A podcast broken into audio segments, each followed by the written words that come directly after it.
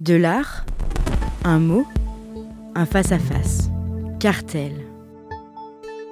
L'accès à l'art, personne ne sait vraiment ce que c'est. Ce qu'on peut en dire, simplement, c'est qu'il ne nécessite aucun savoir préliminaire. Aujourd'hui, dans Cartel, on revient un peu sur nos acquis et on désapprend.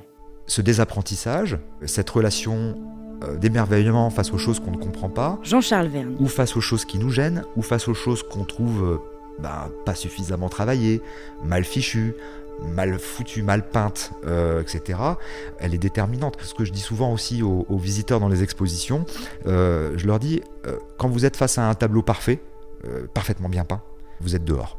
C'est-à-dire qu'on vous laisse pas rentrer. Vous n'êtes plus devant la cabane là, vous êtes devant la baraque d'architecte euh, en verre et en aluminium. Il n'y a pas une fêlure.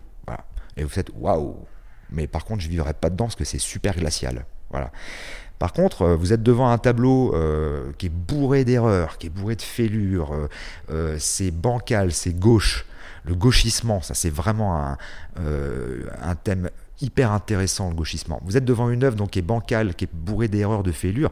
Mais là, c'est la porte ouverte. Vous êtes devant la cabane. On vous dit rentrez.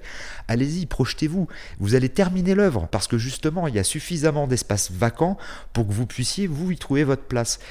Et, euh, moi, je, sais qu'à titre personnel, les œuvres aujourd'hui avec lesquelles euh, j'ai envie de vivre au quotidien, c'est les œuvres les plus euh, mal fichues. J'ai en tête notamment un tout petit tableau d'un artiste belge, d'un peintre belge qui est, décédé il y a quelques années, qui s'appelait Raoul de Kaiser, qui est vraiment, alors, je pense que c'est sans doute mon peintre préféré, probablement, dans les peintres contemporains.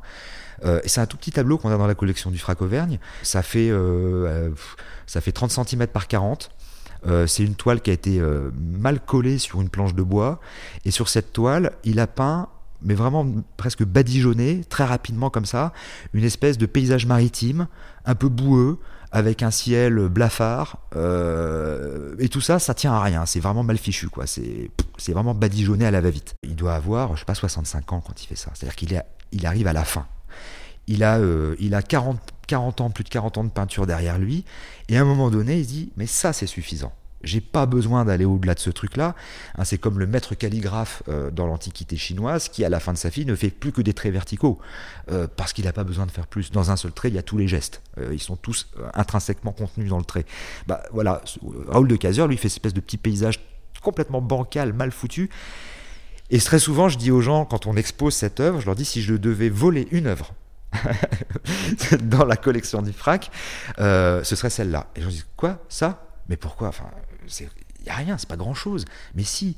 Et, c'est là qu'on s'aperçoit que euh, le processus de désapprentissage, il, est indispensable. C'est qu'à un moment donné, euh, on doit se retrouver pratiquement dans une posture de Saint François d'Assise, c'est-à-dire faire vœu de pauvreté euh, devant les œuvres d'art et se dire, ouais, less is more, quoi, comme disaient les artistes minimalistes américains. Plus, moins il y en a et plus il y en a, mais plus il y en a pour moi. C'est-à-dire, moi, je, peux y aller, quoi. Je, je peux m'alimenter avec ça. C'est ça qui est beau. Et ça nous ramène à la question de la magie. Sous le pont Mirabeau coule la Seine, le verre d'Apollinaire, euh, c'est complètement nul.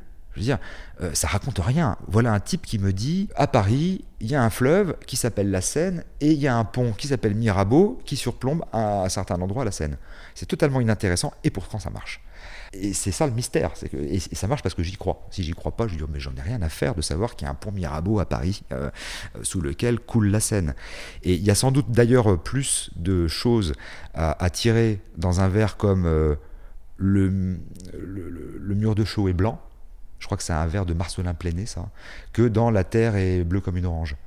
La Terre est bleue comme une orange, c'est un truc fermé, clos, clac, clac, clac. Voilà, tac. Euh, maintenant, je t'ai donné une image.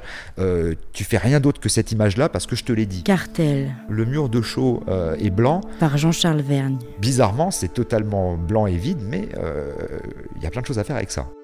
Jean-Charles Vergne est critique d'art et directeur du FRAC Auvergne. Cartel est à retrouver en téléchargement sur toutes les plateformes de podcast.